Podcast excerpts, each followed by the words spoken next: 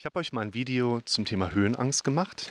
Das verlinke ich euch mal in der Beschreibung und erkläre da so die wichtigsten Faktoren rund um dieses Muster, wo viele Menschen auch von betroffen sind und dann entsprechend auch häufig ein Vermeidungsverhalten erleben, natürlich, wenn es irgendwas mit Höhe gibt.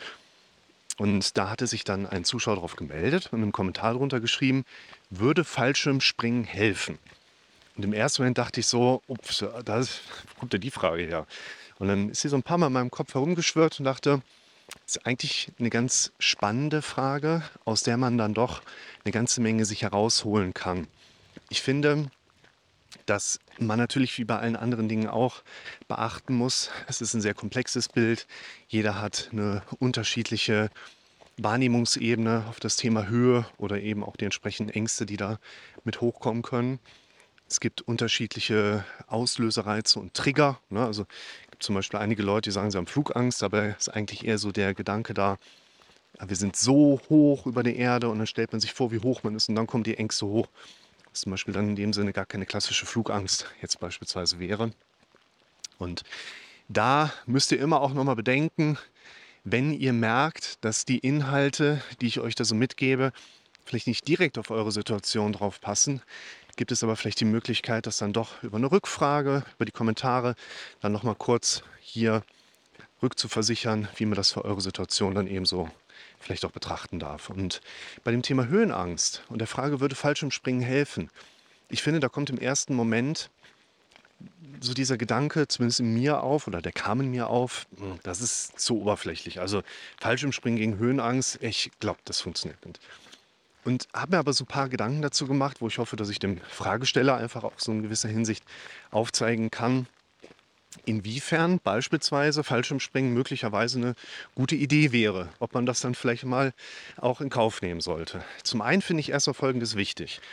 Ich bin jetzt noch nicht bei der Frage, sondern bei der grundsätzlichen Eigenschaft, wie unser Kopf funktioniert und auch Informationen verarbeitet, wo man sagen kann, die meisten der Dinge, die wir so gedanklich erleben, die wir auch als unsere eigenen Gedanken erleben, das sind gar nicht unsere, also meine bewusst gedachten Gedanken, sondern wir erleben die im Automatismus. Das trifft auch auf Befürchtungsmuster zu, auf Sorgen zu. Es betrifft aber auch Fragen, die wir im Leben haben. Und die Frage, würde Fallschirmspringen helfen, ist vielleicht so eine Art Frage, die eigentlich aus dem Automatismus herauskommt und damit eigentlich gar nicht meine Frage ist, sondern die meines automatischen denkenden Gehirns. Und warum ist das wichtig? Weil unser automatisches Denken häufig eher problemorientiert, negativ szenarisch dramatisch unterwegs ist. Und unser Gehirn denkt liebend gerne in Wenn-Dann-Mustern.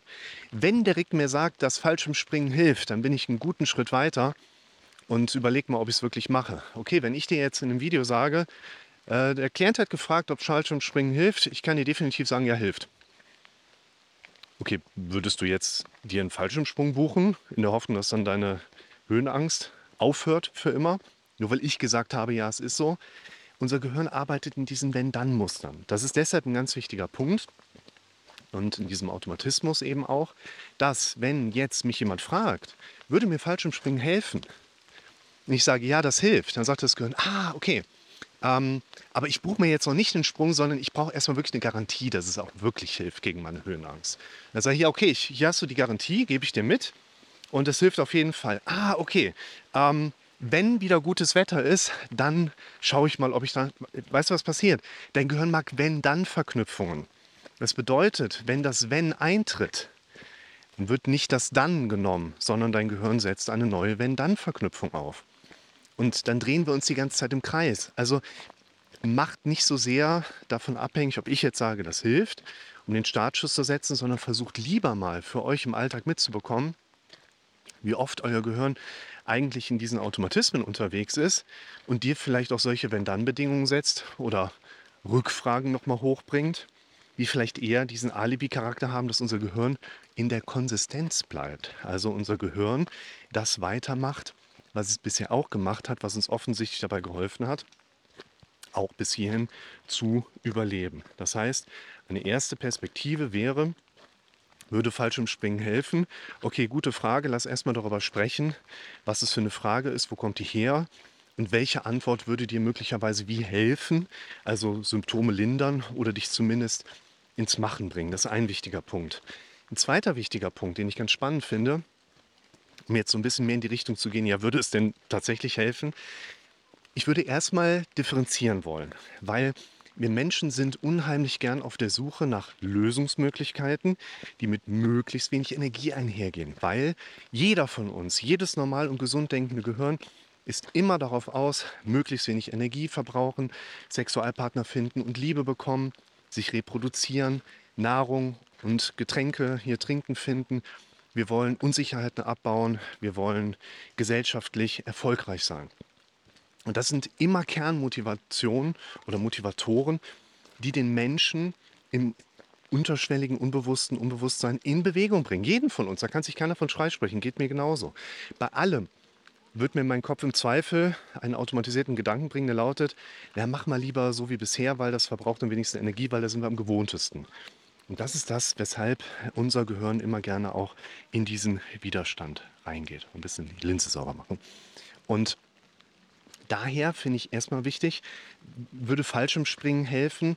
Der Grundgedanke dahinter könnte vielleicht eher sein, würde meine Höhenangst verschwinden, wenn ich mich überwinde, mal mit einem Fallschirm aus dem Flugzeug gesprungen zu sein. Ja, also lass mal differenzieren in Fallschirmspringen und den Fallschirmsprung, der mich erlöst und von meiner Höhenangst heilen könnte.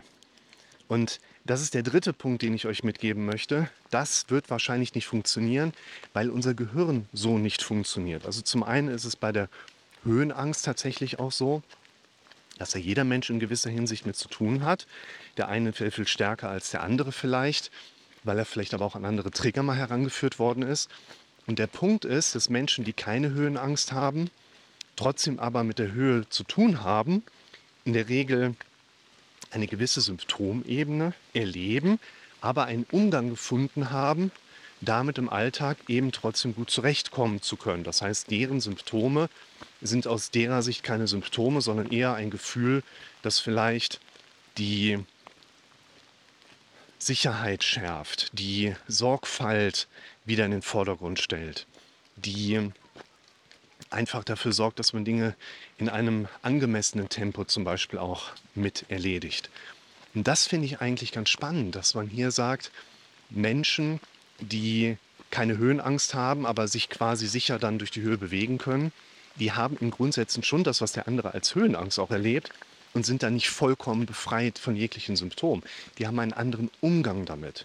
Und die Frage lautet jetzt, inwiefern würde dir denn ein oder mehrere Fallschirmsprünge dabei helfen, mit den aufkommenden Situationen, Gedanken, Bewertungsmustern andere entsprechende ja, Umgangsformen, andere Bewertungen konkret zu bekommen.